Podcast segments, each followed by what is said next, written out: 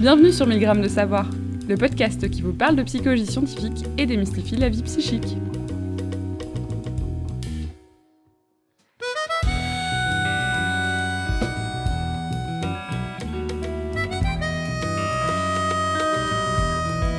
Aujourd'hui, nous avons le plaisir de recevoir euh, à distance depuis Fribourg euh, Pascal Wagner-Egger, euh, qui enseigne la psychologie sociale et les statistiques à l'université de Fribourg, en Suisse, pas en Allemagne. Et avec lui, nous allons parler de croyances collectives et plus particulièrement de théorie du complot. Bonjour Pascal. Oui, bonjour Kenzo. Et du coup, on va peut-être commencer par la question qui fâche. Qu'est-ce que c'est qu'une théorie du complot? Qu'est-ce que le conspirationnisme? Est-ce que c'est deux, enfin, dans quelle mesure est-ce que ces deux termes peuvent être utilisés de façon interchangeable? Oui, alors euh, il y, a, plusieurs nuances, mais euh, la, définition que beaucoup euh, reprennent, c'est l'idée que les théories du complot seraient des explications de certains événements historiques importants en termes d'action causale de la part d'un petit groupe de personnes qui agissent en secret. Et ça, bah, ça, ça, renvoie à la fois aux théories du complot et au, vrai complot. Hein. C'est-à-dire, euh, donc cette, cette, définition, elle est large. Et avec cette définition, on ne fait pas vraiment la différence entre euh, ce qu'on pourrait dire les vrais complots, c'est-à-dire ceux qui, qui, ont été prouvés dans l'histoire, et les théories du complot plus ou moins... Euh, plus ou moins particulières, disons, pour lesquelles on n'a pas forcément des preuves. Hmm. Et donc, est-ce que ça permet d'enchaîner aussi sur cette question très importante, la différence entre la théorie du complot et le complot? Alors, justement, euh, on pourrait maintenant... Voilà, on, on, pourrait préciser la définition. On pourrait dire que euh, les, théories du complot, pour la plupart, elles sont euh, considérées comme unwarranted en anglais, c'est-à-dire non voulues ou euh, comment est-ce qu'on pourrait dire Unwarranted, c'est genre non justifié, je dirais. Voilà, non justifié, ouais, exactement. Il y a, y a, dans certaines définitions, on ajoute ce non justifié, c'est-à-dire ce serait des explications de, de certains événements par le complot, mais de façon un peu injustifiée. Et je dirais, c'est ce qui, euh, ce qui apparaît plus clairement après les, les, les travaux qu'il y a eu euh, sur les théories du complot, c'est qu'effectivement, euh, disons que les, les mais dans la, la, distinction, disons, pour les psychologues n'est pas forcément indispensable, dans le sens où on s'aperçoit que les gens qui croient plus à, à, certaines théories du complot vont croire à toutes les théories du complot, y compris celles qui ont été vérifiées dans l'histoire. Donc en fait, d'un point de vue de la psychologie, c'est pas si important de faire la distinction, à mon avis, hein, mais ça c'est mon avis personnel, parce que justement, en fait, les gens mélangent un peu tous les complots. C'est-à-dire, on, a un des premiers résultats qu'on a eu dans ces études, c'est qu'il y a une espèce de mentalité complotiste qui fait que si on croit en un complot, on va en croire à, plusieurs autres et même à des, des milliers d'autres. Parce que, en fait, à la fois, ce n'est pas forcément un défaut de, raisonnement, c'est-à-dire que si on admet que le gouvernement a, commis une, action malveillante contre sa population, bah, il devient évident que le même gouvernement pourra refaire ça plusieurs fois et que les autres gouvernements font la même chose. Donc cette mentalité complotiste fait que les, au niveau psychologique, les gens vont croire à toutes sortes de complots. parfois, on, dans certaines études, on invente des complots et les, les mêmes personnes qui croient aux, théories du complot habituelles croient aussi aux complots euh, inventés. Et ça n'a pas encore été fait, mais je parie que les mêmes personnes croiraient aussi plus que les autres aux vrais complots, à l'existence des vrais complots, c'est-à-dire ceux pour qui il y a eu une enquête. Donc c'est pour ça que je dirais que d'un point de vue des études en psychologie, c'est pas euh, c'est pas vital de, distinguer euh, vraiment dans la définition est-ce que c'est des vrais ou des faux complots. Par contre, ça devient très intéressant pour le grand public, pour les politiciens, pour euh, ou les philosophes qui aimeraient savoir est-ce que les théories du complot sont justement justifiées ou non. Et pour ça, nous, on a, en tant que psychologue, on n'a pas de réponse définitive, mais on a des arguments qui vont dans le sens de plutôt de considérer les théories du complot comme un peu injustifiées, parce que quand on voit celle qui, ce qu'on définit comme théorie du complot, on voit que la plupart en fait sont injustifiées d'un point de vue un peu rationnel. C'est-à-dire que c'est des espèces de... Les adhérents à ces croyances chercheront, chercheront a posteriori des indices allant dans le sens de leur conclusion. Mhm. Voilà, il y a plusieurs euh, éléments qui nous disent que les théories du complot sont plutôt injustifiées. Euh, il y avait d'abord un, euh, un, argument, si on veut, statistique, c'est-à-dire qu'il y a une grande majorité des théories du complot qui sont forcément fausses euh, statistiquement, parce que si on prend l'exemple de l'assassinat de, Kennedy, hein, qui est un classique des théories du complot, bah, soit la version officielle est vraie et toutes les théories du complot sont fausses, soit il y a une théorie du complot qui est vraie, mais toutes les autres théories du complot sont fausses. Parce que dans le cas de Kennedy, il y a au moins des 50 ou 100 théories du complot différentes. C'est-à-dire que le tueur aurait été commandité par la CIA, par le KGB, par la mafia euh, cubaine, euh, etc., la mafia aussi américaine. Donc il y a énormément de théories du complot différentes et elles ne peuvent pas toutes être vraies en même temps. Donc s'il y en a une qui est vraie, les autres sont fausses. Et donc sur Internet, il y a des milliers, des milliers de théories du complot sur les mêmes événements qui sont parfois différentes. Donc on peut déjà en tirer statistiquement que la majorité des théories du complot sont fausses, même sans les considérer dans le détail. Donc ça, c'est un premier argument pour dire qu'elles sont souvent injustifiées. Et il y a d'autres arguments plus euh, épistémologiques, c'est-à-dire que les, les, théories du complot, elles sont basées sur des données errantes. Est-ce que tu peux définir ce que, ce que l'on entend par données errantes? Oui, voilà, alors données errantes, c'est des éléments de la, euh, de la version officielle des événements qui paraissent bizarres qui ont été qui sont pas expliqués. Par exemple, les grands classiques euh, des données errantes, c'est pour la mission Apollo sur la Lune. Pourquoi le drapeau américain, on a l'impression qu'il flotte alors qu'il n'y a pas d'atmosphère sur la Lune.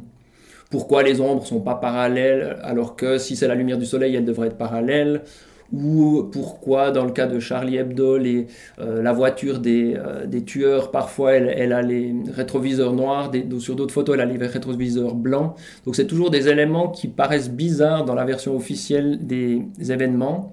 Et en fait, la plupart des théories du complot sont basées exclusivement sur ces données errantes. Et il peut y en avoir beaucoup des données errantes, c'est-à-dire des éléments qui paraissent bizarres. Et euh, souvent, ils ont une explication, comme par exemple dans les, rétroviseurs de Charlie Hebdo, on s'est rendu compte qu'en fait, ils étaient gris métallisés. Donc sur certaines photos, ils paraissent noirs et sur certaines photos, ils paraissent blancs. Donc il y a plein de ces données errantes qui sont en fait explicables. Dans le, les attentats de Charlie Hebdo aussi, il y a une vidéo complotiste où on voit sur le toit euh, des bureaux de Charlie Hebdo, on voit des journalistes qui, euh, qui filment l'attaque et les coups de feu.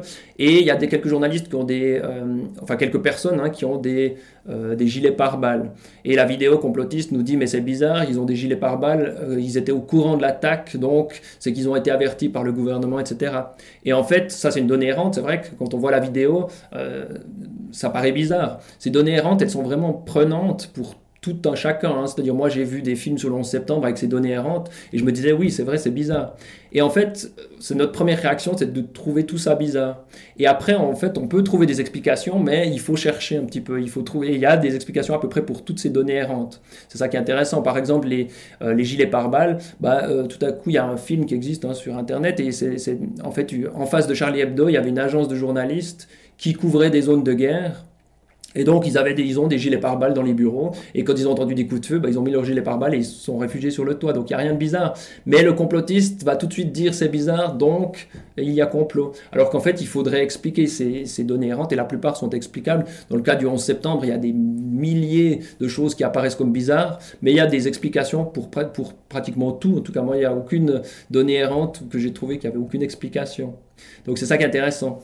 Et, euh, et même s'il y a des, certaines données errantes n'ont pas d'explication, ce qui pourrait arriver, euh, bah, ça peut être encore la malchance, ça peut être encore une erreur, etc. Et souvent les complotistes regardent ces données errantes sur des vidéos passées au ralenti, sur des, des, des zooms de photos, et ça c'est pas des preuves, on ne peut pas considérer ça comme des preuves. Donc c'est pour ça que les théories du complot seraient injustifiées parce qu'elles sont basées sur ces données errantes.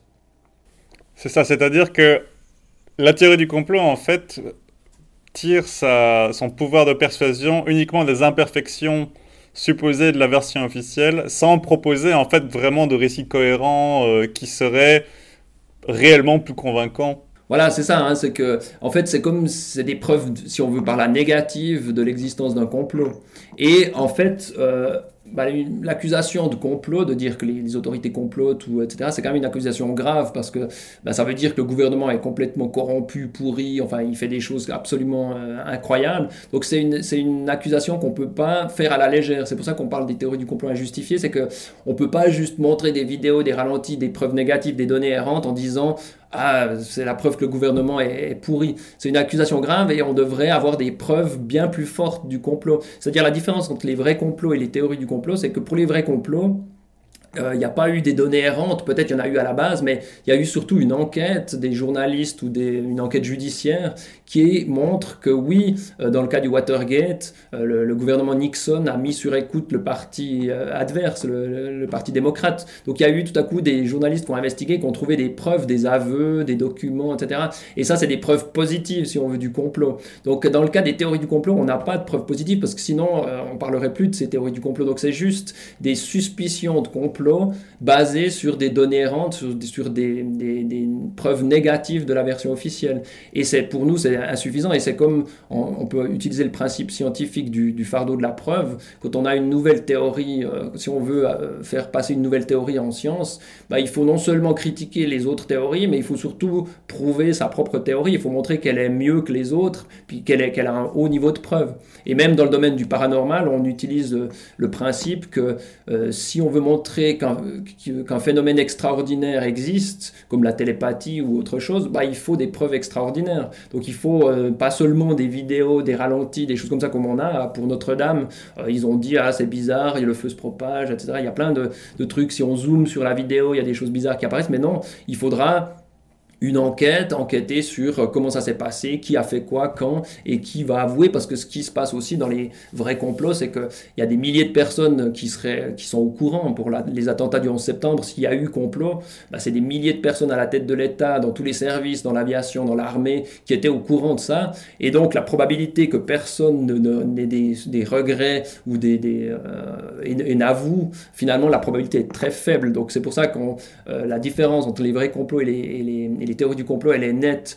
Contrairement à ce que nous disent les, théoriciens du complot, qui nous disent, ah mais regardez, il y a beaucoup de complots qui, sont vrais, qui ont été prouvés, donc ça veut dire que ma théorie du complot est, vraie. Mais non, parce qu'on se rend compte qu'en fait, euh, ils, capitalisent tous là-dessus, et en fait, bah, on a envie de leur dire, bah, au lieu de, soupçonner des complots partout, ben, enquêter ou, essayer de, trouver des enquêtes euh, qui vont montrer des preuves positives, parce que tant qu'on n'a pas de preuves positives, la théorie du complot reste injustifiée.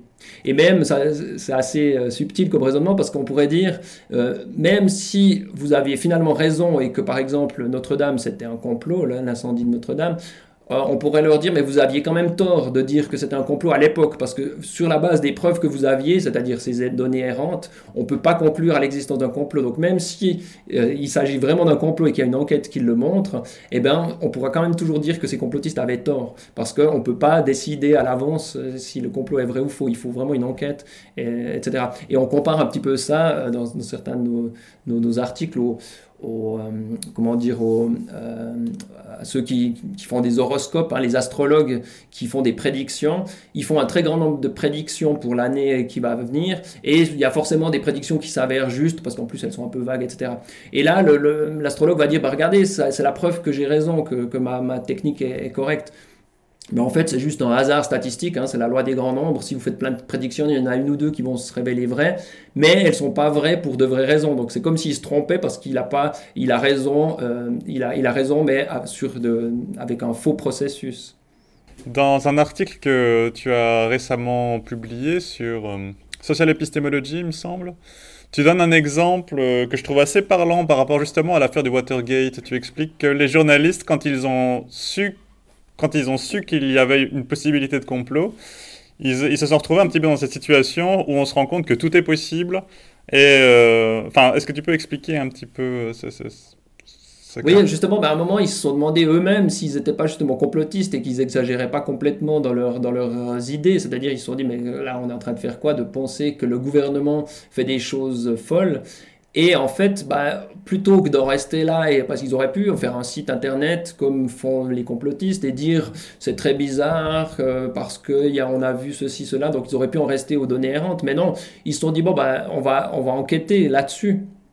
Et c'est seulement à la fin, si vous voulez, c'est comme si, euh, si on veut, c'est comme si euh, c'est seulement à la fin de l'enquête qu'on peut déterminer s'il y a eu complot ou pas. On ne peut pas le déterminer a priori. C'est pour ça qu'une théorie du complot, elle est a priori suspecte parce que, en fait, il devrait, on doit enquêter et l'enquête dira oui, il y a eu complot ou non, il n'y a pas eu complot. Même si après, on peut critiquer évidemment l'enquête et tout. Mais de, de, dire a priori qu'il y a des complots, c'est forcément, on risque trop de se tromper pour que ce soit acceptable. Et on voit que, en fait, euh, d'ailleurs, les, en psychologie, les croyants aux théories du complot, on voit qu'ils commettent toutes sortes d'erreurs de raisonnement, ce qui renforce encore ce point de vue que les, les croyances aux théories du complot sont pas très rationnelles.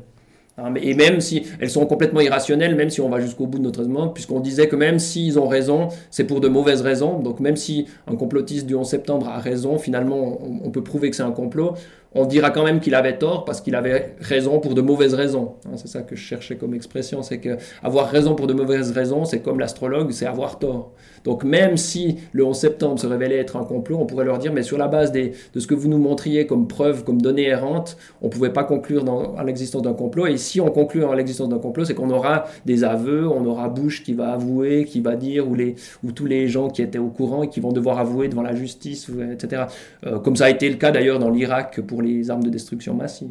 On va peut-être passer, maintenant qu'on a, a discuté de la définition de, la théorie du complot, euh, tu, as vraiment fait partie des, tout premiers, en tout cas en psychologie, euh, en, psychologie à t'intéresser euh, à ce sujet, genre, avec notamment un article publié en 2007 avec Adrien Bangerter qui s'appelle La vérité est ailleurs, donc publié dans la Revue internationale de psychologie sociale. Et je me demandais si tu pouvais, d'une part, bah, peut-être nous raconter ce, comment l'évolution, on va dire, de cette préoccupation pour, le, pour les, théories du complot, et aussi euh, peut-être raconter la genèse de, de, de, ces premiers travaux sur la question. Euh. Oui, alors c'était intéressant parce que bah, quand euh, moi j'avais fait ces, ces, travaux sur les croyances à propos de la pleine lune, et de là j'ai passé à justement cette, théorie du complot sur la mission Apollo, et bah, on a fait justement cette étude là dans les années, on a commencé en 2005, et puis on a publié l'article en 2007. Et en fait, c'était, ce qui était intéressant, c'est que dans les congrès, quand je présentais ça, alors j'étais absolument seul à, parler de ça, il y avait quelques personnes qui s'intéressaient aux croyances, mais euh, j'étais effectivement bien seul. Mais par contre, tout le monde trouvait ça intéressant, c'est-à-dire tout le monde venait discuter avec moi parce que ça, ça on commençait à en parler, bah, c'était quand même après 2001. Alors il s'est passé quelques années après les attentats du 11 septembre 2001, euh, il y a eu, je sais plus, quelques années avant qu'apparaissent euh, fortement ces théories du complot, mais ça c'est devenu un, un, sujet de plus en plus, de plus, en plus populaire, effectivement. vers, dans les années 2007 ou 2008, euh, on m'a demandé aussi d'intervenir pour un. Il y a eu un festival des films du complot à Lausanne et on m'a demandé d'être dans un, comité pour discuter à la fin, faire une table ronde. Et là, justement, parce que ces films de, complotisme, hein, c'est le film par exemple sur le 11 septembre qui s'appelle Loose Change. Ah, le grand classique. Voilà, le grand classique. Et moi, j'avais, j'ai vu ce film à cette occasion-là. Et en fait, les, les organisateurs, bah, c'était, eux, c'était par rapport à. Ils étaient impressionnés par le succès de ces films, puisque c'était des millions et des millions de vues hein, pour, pour Loose Change. Et. Euh, bah, on, m'a demandé d'intervenir et depuis là, alors les médias m'ont plus lâché parce que justement c'est devenu un thème très à la mode aussi dans les médias. En 2004, personne s'y intéressait, mais alors à partir de 2007, euh, ouais, chaque année j'ai des dizaines d'articles ou de, télévision ou de radio qui, s'intéressent au, sujet. Et comme je l'ai déjà dit, aussi d'autres euh, chercheurs qui ont commencé à travailler depuis 2008-2010 euh, sur le même sujet. Donc il y a eu vraiment on s'est on s'est retrouvé euh, maintenant on est on très nombreux donc c'est assez amusant cette, cette, évolution et quelque part c'est gratifiant de se dire bah oui c'était un sujet intéressant. Mais c'est effectivement aussi l'actualité en Europe les attentats terroristes. Et à chaque attentat terroriste en France ou ailleurs bah, les théories du complot ressortent hein, ce serait pas des attentats islamistes mais ce serait commandité par le gouvernement par les Américains par les Israéliens pour faire croire à un attentat terroriste et ensuite aller faire la guerre euh, au Moyen-Orient. Donc c'est devenu un sujet de société euh, en Europe notamment, euh, aussi qui inquiète beaucoup bah, dans l'éducation, hein, dans les écoles en France, euh, justement la théorie du complot américano-sioniste, hein, les juifs et les américains qui font, de faux attentats, est devenu très à la mode et il y a beaucoup en France, il y a beaucoup de... maintenant, le, domaine de l'éducation nous demande des, euh, conférences ou même des outils pour essayer d'enseigner la, la pensée critique, pour essayer de lutter contre ces théories du complot. Donc maintenant, il y a vraiment, euh, j'ai l'impression, une, communauté de chercheurs assez large, en fait, avec une littérature très abondante, très interdisciplinaire, avec des politologues, des sociologues, des philosophes, des psychologues sociaux, qui s'intéressent à toutes ces questions-là. Et euh, une question qu'on pose habituellement euh, dans ce podcast, c'est est-ce qu'il y a dans ce milieu certaines idées reçues qui te posent problème? Non, alors, euh, et je dirais non, le, principal, je dirais la principal débat, c'est plutôt sur cette question des. Il y, a, quelques philosophes et qui sont, qui trouvent que euh, on ne doit pas condamner les théories du complot justement parce qu'il y a des vrais complots. Et ils pensent que parce qu'effectivement, euh, on peut utiliser cette notion de théorie du complot d'une façon politique. C'est-à-dire que on peut, on peut euh, le pouvoir en place pourrait dire que dès qu'il y a une critique contre lui, c'est la théorie du complot et c'est ce que font hein, les gouvernements maintenant. Donc on peut utiliser aussi, comme les théories du complot, vous avez des vrais complots, mais vous avez aussi beaucoup de théories du complot euh, qui sont complètement, on a des, des, théories du complot qui sont complètement, euh, dit, comment dire, abracadabrantes. On peut utiliser le terme de théorie du complot à la fois pour désigner des choses abracadabrantes ou pour des vrais complots. Donc on pourra, un gouvernement va dire ah mais vous êtes dans la théorie du complot donc vous racontez n'importe quoi, mais un, complot, un complotiste pourra dire Ah, mais il y a des vrais complots, donc ma théorie du complot est vraie. Donc c'est intéressant cette utilisation qu'on peut faire hein, dans les deux sens hein, de, la, de, la, de, la, notion. Ah, c'est extrêmement intéressant ça, parce que une critique récurrente de l'usage du terme théorie du complot, c'est que c'est une façon de désamorcer finalement la critique, euh, de la, de la renvoyer euh, à de l'irrationalité. Mais en fait, euh, justement, si on, si, on, si on fait ce travail de définition, ça permet de distinguer tout ce qui est justement euh, plutôt de l'ordre de la théorie du complot, enfin de la suspicion de complot irrationnel, d'autres euh, accusations qui, elles, pourront être bien davantage fondées. Oui, exactement. Parce que la, la, désinformation existe, la tromperie existe. Simplement, au lieu d'accuser généralement, il faut euh, préciser ces accusations et ça nous, voilà, ça, ça renvoie même à une critique qui sera plus informée ensuite. Hein. donc c'est même très utile pour les, pour les militants de dire bah, attention au complotisme et euh, faisons des, des, enquêtes et soyons sûrs de ce qu'on accuse en fait. Il y avait une autre, un autre aspect de ces, de, ces, de ces études sur le conspirationnisme que j'avais envie de, d'aborder. En tout cas, moi, dans mon expérience, il y, y, a deux types de, Enfin, on va dire deux, grands, deux grandes catégories de, de réactions quand je dis que j'étudie les théories du complot. T'as soit les gens qui sont, euh, qui sont vraiment enthousiasmés. En, gros, ils ont, ils ont la, on va dire, la vision caricaturale de la personne qui croit à la théorie du complot. Et ils te parlent genre, ah oui, la Terre plate, euh, tout ça, euh, c'est vraiment drôle. Enfin, et de l'autre côté, il y a des gens qui répondent avec beaucoup plus de méfiance. Et je me demandais, dans quelle mesure est-ce que tu penses que le combat contre les théories du complot est susceptible de finalement faire l'objet lui-même d'une théorie du complot, en fait? L'idée que que les, initiatives des gouvernements, des, médias, des universités comme ça pour étudier le phénomène euh, complotiste, dans quelle mesure est-ce que ça n'est peut-être pas perçu par toute une catégorie de gens comme euh, une espèce de contre-attaque de l'institution contre les chercheurs de vérité? Oui, bah, c'est ça qui est, génial avec les théories du complot, c'est comme la croyance religieuse, c'est-à-dire c'est c'est totalement infalsifiable quand dans sa forme extrême. Il y a une anecdote là-dessus, c'est que une fois je discutais, parce que je discute assez souvent avec des complotistes sur Facebook, où j'avais des amis, mais qui finalement, après ça se finit mal, parce qu'à force de, à force de mettre en doute ce, qu'ils croient, ils, ils aiment pas tellement, parce que voilà. Euh, et euh, je discutais avec quelqu'un sur, euh, sur YouTube, et il finit par me dire Ah, mais vous, vous êtes en mission commandée. Hein, donc, mission commandée ah, par l'État. Oui, évidemment. Voilà. Et là, je lui ai dit Alors, il y a deux possibilités. Soit, effectivement, vous avez raison et je suis en mission commandée. Soit, vous êtes dans un état assez avancé de paranoïa. Et j'ai ajouté que moi, je savais quelle était la bonne solution. Donc, moi, je savais si j'étais en mission commandée ou si lui était en, dans un stade avancé de paranoïa. Et lui, il ne savait pas. Donc, j'ai ajouté de ça un petit peu méchamment. Parce qu'effectivement, euh, parce qu'effectivement voilà, lui peut toujours penser ça. Mais euh, voilà, on n'a on a pas reçu de fonds de l'État euh, pour, pour ça. Ou, ou si on fait des demandes de fonds, maintenant, en, en France, par contre, ils ont reçu. Mais ça, c'est justement par, par rapport au domaine scolaire. Mmh. C'est-à-dire que bah, on s'attaque finalement aux théories du complot qui sont injustifiées. Donc finalement, euh, on, on, dit toujours, bah voilà, oui, il y aura des vrais complots, mais qui seront les résultats d'enquête. Par contre, il faut lutter contre ces théories du complot injustifiées qui, qui sont sur Internet et qui, qui entretiennent quand même euh, bah, il y a plein de conséquences négatives hein, sur ces théories du complot. Ça aussi, c'est les recherches qui l'ont montré. Ce n'était pas mon point de vue de départ. Quand je m'intéressais à la mission Apollo, pour moi, c'était plutôt une croyance un petit peu euh, comment dire, euh, une croyance un petit peu exotique. Je trouvais ça même assez amusant et intéressant parce que justement, on a ces données errantes qui nous font dire ah mais j'ai des doutes. Mais en réalité, il y a beaucoup de conséquences très graves de ces, théories du complot. Je l'ai déjà dit, d'abord, c'est une accusation grave contre le gouvernement.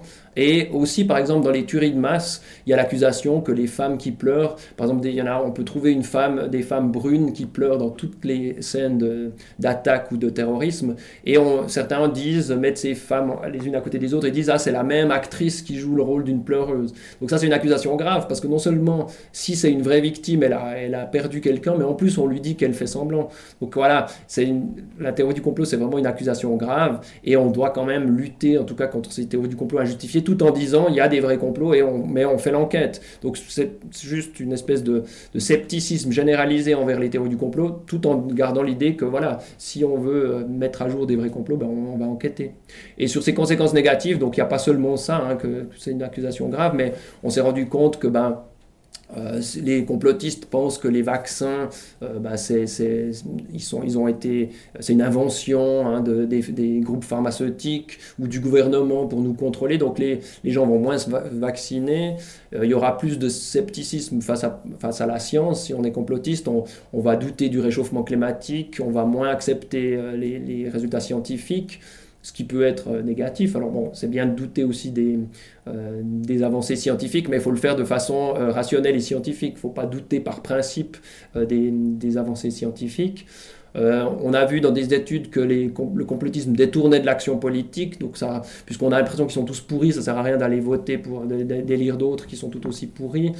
Il y a un lien avec la radicalisation terroriste. On sait que les, terroristes islamistes utilisent le complot américano-sioniste pour dire euh, les musulmans sont en danger, donc il faut tuer euh, les non-musulmans.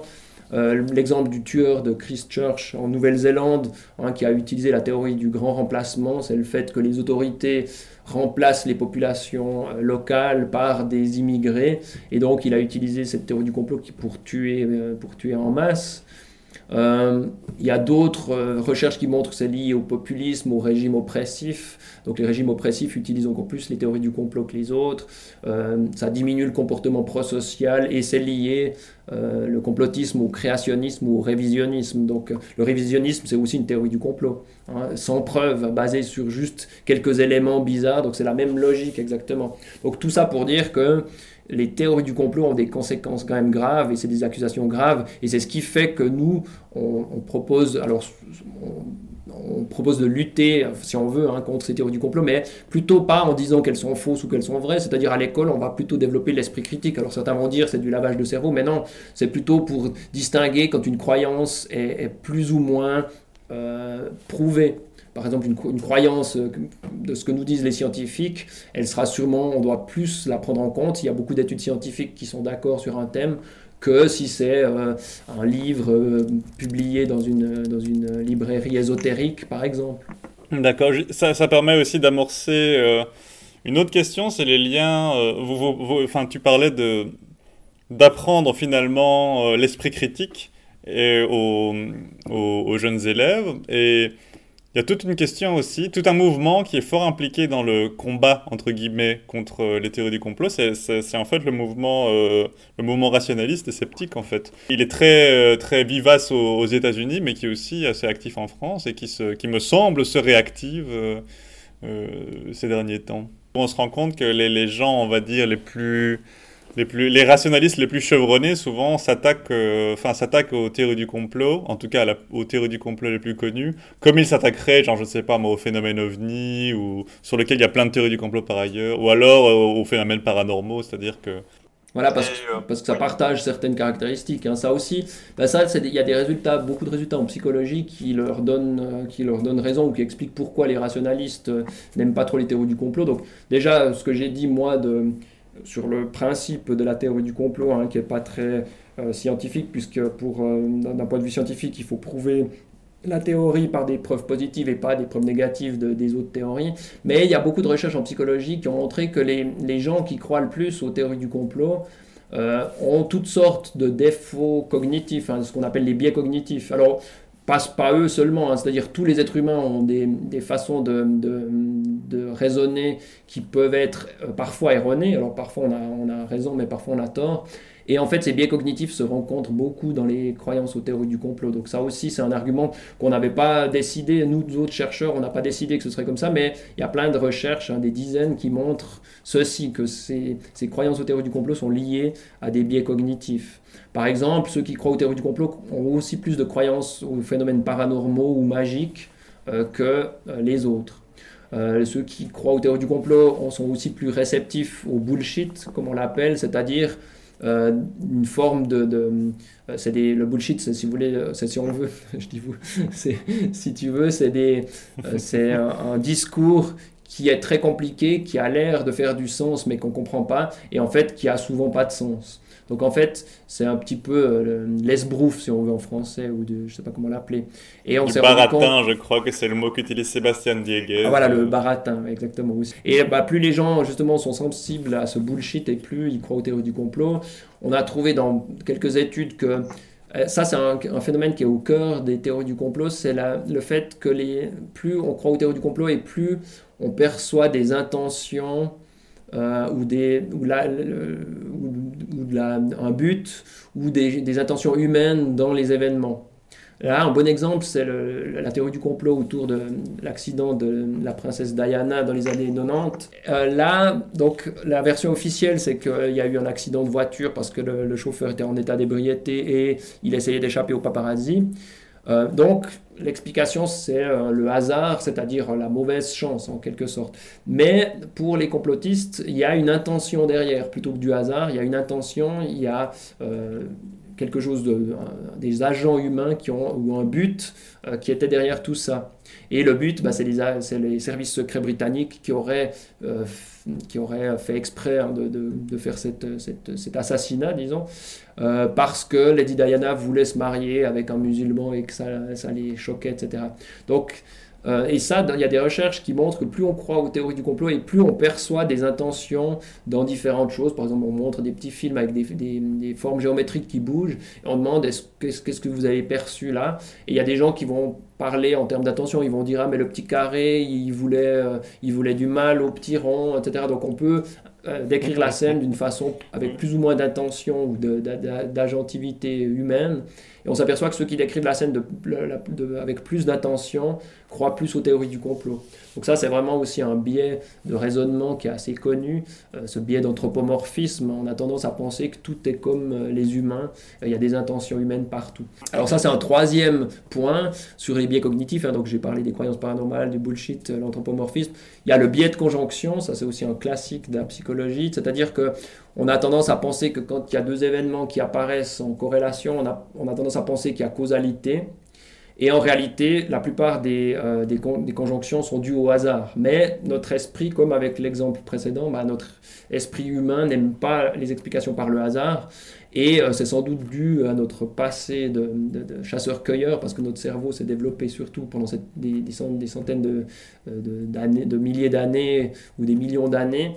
Euh, notre cerveau devait prendre des décisions très rapides et pour la survie. Et on parle d'une forme de pensée intuitive ou du système 1 de pensée qui serait un, système 1 qui a été développé par l'évolution et qui fait qu'on prend des décisions très rapides qui sont pas forcément les meilleures, mais qui nous, permettent, qui nous permettaient d'avoir la vie sauve. Et tout ça, ça expliquerait pourquoi il y a ces biais cognitifs. Alors, un exemple de, pensée intuitive de système 1 pour nous sauver la vie, c'est que si un chasseur-cueilleur entend un grand bruit derrière lui, bah, ce qu'il va faire, il va penser tout de suite que c'est un prédateur dangereux. Donc, c'est ce biais d'intentionnalité. Hein. Il se peut très bien que ce soit le vent qui ait cassé la branche ou un petit animal inoffensif, mais le biais d'intentionnalité va, va lui faire penser que c'est un prédateur euh, méchant qui lui veut du mal. Et donc, il va se mettre à fuir tout de suite. Et ça, c'est une réaction qui n'est pas correcte d'un point de vue scientifique, parce que d'un point de vue scientifique, euh, on parle du système 2 de la pensée analytique.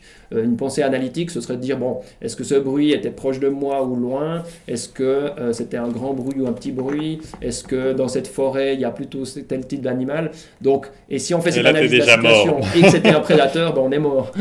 voilà. Donc c'est pour, pour expliquer un petit peu ce, ce système 1. Et on a trouvé des, des, recherches, on peut mesurer facilement ce, ce système 1 de pensée chez les individus actuels euh, par exemple, on leur, dit, on leur pose des problèmes très simples où il y a une réponse évidente qui est fausse. Euh, par exemple, on, dit il y a une course, il y a une course de, personnes, hein, une course cycliste, et tout à coup, il y a un cycliste qui dépasse le deuxième, en quelle position il est, et il y a une réponse qui vient tout de suite, c'est qu'il est premier. Et en fait, non, s'il dépasse le deuxième, il est, il est deuxième. Hein, donc euh, la réponse intuitive, c'est il est premier. et il y a des gens qui restent à cette réponse intuitive. Et il y a des gens qui disent ah non, il est deuxième s'il dépasse le deuxième.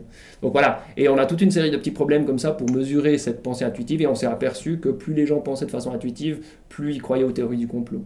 Et plus ils ont ce biais de conjonction. Alors le biais de conjonction, c'est un petit peu ça aussi. C'est, euh, on le retrouve dans la, pensée des paranormales. C'est un classique. Euh, par exemple, ça nous arrive parfois on pense à quelqu'un qu'on n'a plus vu depuis des années, ou on, ne lui a plus parlé depuis des années, et tout à coup, cinq minutes après, hop, il nous appelle au téléphone.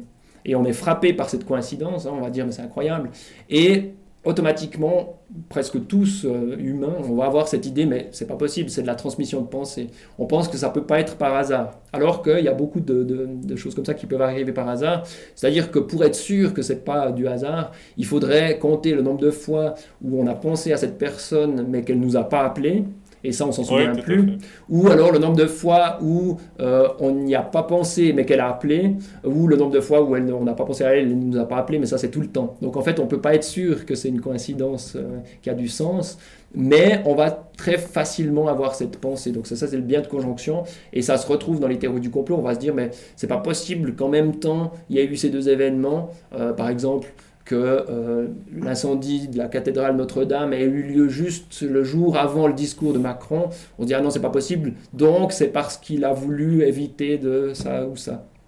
Et on a encore un dernier biais cognitif, hein, il y en a toute une liste, qui est le, mais qui est intéressant aussi, c'est le biais de proportionnalité ou événement majeur, cause majeure. Euh, c'est l'idée que, euh, bah, par exemple, Lady Diana, qui est princesse, qui est une personne importante connue mondialement, elle a sa mort ne peut pas être due à un événement mineur, à une cause mineure, c'est-à-dire un, bête accident de la route ou la l'ébriété du chauffeur. Et ça, ça a été montré de façon très euh, amusante par les, psychologues. Donc, ils ont proposé des scénarios comme qui rappellent un petit peu celui de Kennedy. Donc, on dit c'est un président d'un pays imaginaire et qui se fait tirer dessus pendant un défilé. Et ensuite, on, on, demande est-ce que selon vous, c'est plutôt un tueur isolé hein, ou est-ce que c'est plutôt un complot? Et en fait, il y a deux, euh, euh, versions du, scénario. Soit on dit que le président est mort, soit on dit qu'il euh, bon, a été à l'hôpital et qu'il est guéri. Et de façon intéressante, quand il est mort, les gens voient plus de complots que quand il, est, euh, quand il était que blessé. Et ça, c'est pas logique, hein, parce qu'il y a autant de chances qu'il soit victime d'un complot quand il est blessé. Mais on voit bien que quand l'événement est majeur, c'est-à-dire quand il est mort, on a envie de mettre une cause majeure, un complot, parce que c'est plus important un complot qu'un bête accident ou qu'un tireur isolé. Euh, s'il y a eu tout un complot de plein de gens, bah, c'est beaucoup plus important comme, cause. Donc voilà toute cette série de biais cognitifs qui sont associés aux croyances ou théories du complot. Et ça, c'est des recherches. Hein. On, pourrait, on aurait pu trouver l'inverse. On aurait pu trouver que les, croyants aux théories du complot euh, raisonnaient mieux que les autres et on aurait dit, bon, ben, c'est rationnel d'y croire. Mais là, on voit bien que ça va dans le sens de l'irrationalité.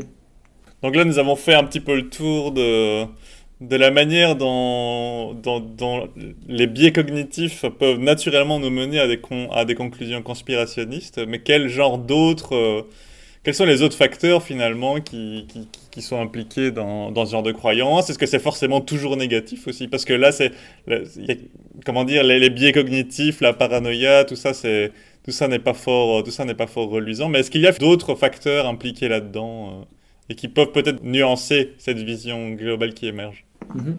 Alors, ouais, je dirais que c'est vrai que les travaux, bah là j'ai parlé des biais cognitifs, donc c'est plutôt, ça montre plutôt que la croyance est liée à des, erreurs de raisonnement. Et euh, je dirais que bon, l'immense majorité des études montrent toujours que, que les croyances aux théories du complot sont associées à d'autres éléments un peu négatifs. Mais on verra que ça s'explique assez facilement d'une façon un peu sociale.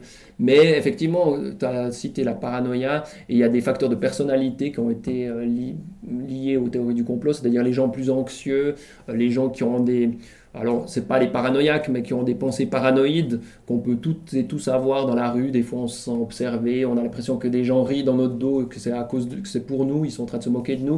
Donc ça, c'est des sentiments qu'on a toutes et tous, mais ceux qui ont le plus ces sentiments-là croient plus aussi aux théories du complot. Donc, ce serait lié à ça. et aussi une estime de soi négative. Il y a des travaux qui montrent que les gens qui se sentent pas très bien croient plus aux théories du complot. Et ça parce que le fait de croire aux théories du complot apporte quand même quelque chose de positif, c'est-à-dire euh, bah, ça nous donne une bonne estime de soi. Hein, c'est-à-dire ou un besoin d'unicité, comme on l'appelle, c'est-à-dire on a l'impression de comprendre quelque chose que les autres ne comprennent pas, et en plus on a l'impression que les autres ne le savent pas. Donc nous on connaît la vérité et pas les autres. Hein. Les autres c'est les moutons qui croient à la version officielle. Donc ça c'est pour l'estime de soi, pour l'identité, c'est quelque chose de positif. Et d'ailleurs bah, c'est si, ces théories, ces croyances, hein, sont, on les critique d'un point de vue rationnel, il faut dire que d'un point de vue psychologique et, social, elles sont forcément utiles parce que ben, sinon elles n'existeraient pas. Donc, enfin, euh, elles ne seraient pas en tout cas si partagées. Donc il y a une utilité, euh, mais qui n'est pas une utilité au niveau de la connaissance. Donc ce n'est pas au niveau de la rationalité, mais euh, évidemment ça, ça nous permet de, faire partie d'un groupe, ça nous permet de trouver une explication à, toutes sortes de phénomènes qui est toujours la même explication. Et on a l'impression de mieux comprendre le monde qui est un peu compliqué, hein, le monde moderne. Hein. il y a plein de facteurs, etc. Donc de dire il y a un complot américano-sioniste sur toute la planète, ça vous permet de, mettre de l'ordre, même si c'est euh, sans doute faux. Hein. Euh, et donc il y a des facteurs de personnalité, il y a des caractéristiques sociales. On s'aperçoit aussi que le niveau d'éducation, s'il est plus faible, ça, il y a plus de chances de croire aux théories du complot. Donc ça, ça renvoie de nouveau à ces biais de, euh, raisonnement, c'est-à-dire que l'éducation pourrait justement nous, nous, rendre plus méfiants envers les théories du complot. Donc l'éducation à la rationalité. les jeunes croient plus aussi aux théories du complot que les personnes plus âgées. Il y a aussi des attitudes politiques, euh, l'anomie, les gens qui pensent que les, que les gouvernements s'intéressent plus à eux, que les politiciens sont tous corrompus, ben on croit plus aux théories du complot. Et dans les extrêmes droites de l'échiquier politique, ou un peu l'extrême gauche aussi, mais surtout à l'extrême droite d'après certaines recherches, euh, il y a plus de croyances aux théories du complot, puisqu'on accuse le gouvernement qui est généralement du centre, quelque part, et qui est pas euh, le gouvernement est souvent pas à l'extrême. Euh, et quand il est à l'extrême, bah, ça change. On a vu Trump qui avait beaucoup de théories du complot, maintenant il les a plus envers lui-même. Hein. C'est tout à fait révélateur. Donc il y a des processus euh, comme ça euh, différents, mais je dirais que en fait toutes ces caractéristiques, hein, un manque de, rationalité de ces croyances, ça, peut s'expliquer par, une variable sociale, c'est-à-dire que certains chercheurs, c'est Ushinsky, euh, a conclu que en fait c'est un petit peu un profil des losers les croyants aux théories du complot. Mais il ne l'entendait pas dans le sens négatif, donc loser, euh, perdant. C'est-à-dire perdant, ça peut être dominé socialement, hein. c'est les groupes dominés, euh, c'est-à-dire les groupes qui sont en bas de l'échelle sociale. Ça ne veut pas dire qu'ils sont quelque part perdants, mais pas parce qu'ils sont bêtes, c'est pas parce qu'ils sont bêtes qu'ils sont perdants, c'est parce qu'ils sont perdants qu'ils auraient ce genre de croyance, si on veut. Et ça, effectivement, ça pourrait être une explication que bah, les gens qui sont euh, marginalisés dans, la société vont avoir des croyances contre le système puisqu'ils sont eux-mêmes exclus du système. Et on l'a bien vu avec les Gilets jaunes, il y a beaucoup de, théories du complot. Euh, chez les Gilets jaunes, d'ailleurs, on a dénoncé leur antisémitisme parce qu'il y avait des théories du complot juif, etc. Donc il y avait à la fois l'extrême droite et l'extrême gauche qui se réunissaient chez les, avec les Gilets jaunes. Et on voyait bien justement ce profil un petit peu des, des gens euh, dominés par le pouvoir qui est, et une, ce serait une forme, hein, alors irrationnelle, mais ce serait une forme de lutte contre, contre le système qui les, qui les opprime, si on veut, de ces théories du complot. Donc ça c'est intéressant et ça nous explique pourquoi aussi il y aurait toutes ces caractéristiques négatives, parce que l'anxiété ou la paranoïa, bah, dans, les, euh, dans les, les, strates les plus basses de la société, il y a plus de, maladies psychiques ou physiques, parce que tout simplement les gens n'ont pas les mêmes moyens, euh, n'ont pas eu la même éducation, donc ça expliquerait bien un petit peu tout cet ensemble de de caractéristiques des croyants aux théories du complot, ce qui fait qu'ils ne seraient pas fondamentalement bêtes, mais c'est plutôt parce qu'ils sont exclus du système et ils vont essayer de, trouver quelque chose pour, pour comprendre un peu ce système ou pour le critiquer. Alors pour terminer, une question un peu plus légère. Si tu pouvais euh, choisir une personne, vivante ou morte, réelle ou fictive, euh, de vraiment n'importe qui pour une collaboration scientifique, tu avais vraiment une liberté absolue de, de, choix et de manœuvres et de moyens, on va dire, quelle serait ta collaboration idéale et sur quel avec qui et sur quel sujet? Alors, ce qui me vient maintenant à l'esprit, c'est euh, justement l'exemple de la personne qui nous appelle et à laquelle on n'a plus pensé pendant longtemps. Euh, c'était euh, un certain James Alcock, qui est justement un des premiers rationalistes anglo-saxon et qui a justement avec Michael Shermer, qui est aussi peut-être maintenant plus connu aux États-Unis. Et j'avais, disons, découvert un petit peu ces croyances avec leurs écrits et j'aimerais bien savoir maintenant qu'est-ce qu'ils qu'est-ce qu'ils font, qu'est-ce qui, quel est leur, leur sujet de recherche actuel. Parce que c'est plutôt des recherches comme des philosophes, hein, c'est pas des chercheurs en psychologie. Et donc, ouais, j'aimerais bien collaborer avec ces, ces gens qui m'ont donné l'intérêt pour les croyances. Euh, voilà. Ah bah, super réponse. Ben voilà, merci beaucoup Pascal pour ce passionnant entretien et euh, ben, à la prochaine. Oui, ben merci à toi pour cette initiative intéressante et à une prochaine. Le podcast qui vous a été présenté est un projet des membres du Center for Social and Cultural Psychology de l'Université libre de Bruxelles et de Sarah Levaux, membre du groupe de recherche en psychologie sociale de l'Université Lumière Lyon 2. La musique de ce podcast a été réalisée par le Kenzonera Quartet. Sylvain Deloué a créé notre magnifique logo. Vous trouverez des informations complémentaires sur le site du CESCUP, c e s c u p.ulb.be slash milgram-2 savoir-podcast. N'hésitez pas à nous contacter sur Twitter at mcscoop ou par mail via 1000 de savoir at gmail.com. Vous pouvez vous abonner à notre podcast sur iTunes, Stitcher, SoundCloud ou via votre application podcast favorite. Merci de nous avoir suivis et à la prochaine fois.